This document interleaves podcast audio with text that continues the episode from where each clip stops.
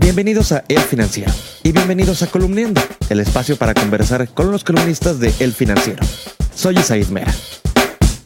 Es verdad que hay reuniones entre ejecutivos o miembros de gobiernos en las que no pasa mucho, pero hubo una en México en la que se reunieron líderes empresariales de nuestro país y de Estados Unidos en la que sí pasó algo, en la que sí se acomodaron las cosas en favor de temas comerciales. Para platicar de esto hoy nos acompaña Jonathan Ruiz. Pues en plena Semana Santa ocurrió una especie de milagro. No que las chivas ganaran, porque ese equipo ni de milagro gana. Fue más bien uno en temas comerciales. A ver, cuéntanos de qué se trata. Percibo como que más bien quieres algo de catarsis en torno a ese pobre equipo. Pero no, efectivamente no tiene que ver esto con fútbol, sino con, no sé si quieras llamarlo milagro, pero sí podemos llamarlo alineación de estrellas, si así se le puede decir. Antes de la Semana Santa, Hubo una reunión de alto nivel aquí en México, en Mérida, Yucatán, que reunió a los empresarios de las principales empresas de Estados Unidos con los empresarios de las principales empresas de México y que tuvo como testigo a algunos funcionarios del gobierno de Andrés Manuel López Obrador y de Donald Trump. Esa reunión, bueno, tuvo secuelas y una secuela muy importante fue una carta que emitió el presidente de la US Chamber of Commerce justamente durante la Semana Santa. Esta carta lo que dice es el resumen del encuentro que hubo acá en México y esa carta tuvo repercusiones. Supongo que algo sabes de cómo se generó esta alineación de estrellas tras bambalinas. Cuéntanos qué escuchaste, qué viste, chismecito pues. Sí, estuve en el evento, estuve en, en esta hacienda preciosa yucateca que describo en mi columna. Y en esta hacienda tuvieron distintas reuniones o pláticas, conversaciones durante ese día y el posterior en un hotel de la ciudad de Mérida, todos los empresarios que se reunieron justamente a propósito del encuentro.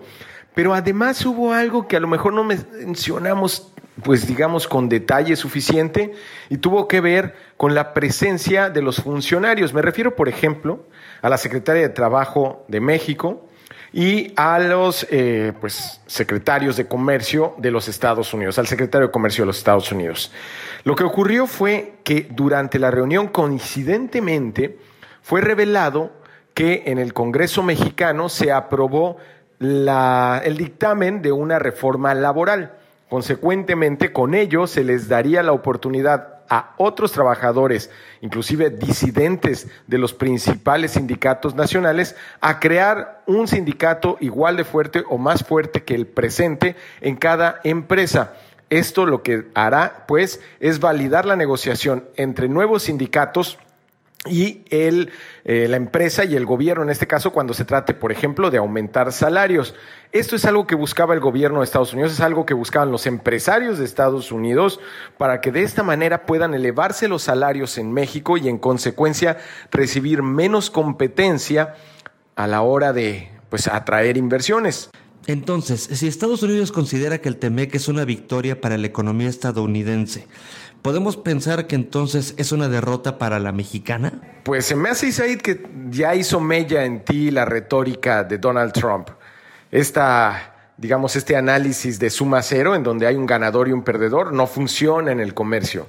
Si bien Estados Unidos efectivamente, pues a como ha analizado las cosas, eh, pues resulta ganador con el tratado nuevo, el Tratado de Libre Comercio llamado TEMEC, acá en México, el Tratado de Comercio de Norteamérica, no implica que México o Canadá salgan perdiendo. En realidad, hay una victoria de distintas dimensiones para cada una de estas eh, naciones. Hoy también tenemos ya la presencia del Comité de Comercio Internacional de los Estados Unidos, que ya se metió en el asunto, hizo un análisis súper detallado en torno a la victoria que obtuvo Estados Unidos con la negociación del TEMEC y al igual de la US Chamber of Commerce, también solicita la rápida aprobación del tratado ya negociado, pero ahora para que ya sea aprobado definitivamente por los gobiernos mediante sus congresos. Entonces, estamos en un momento particularmente interesante en la negociación del TEMEC. La columna para Aguas de Jonathan Ruiz la puedes leer lunes, miércoles y viernes en las páginas de El Financiero y también en www.elfinanciero.com.mx. Soy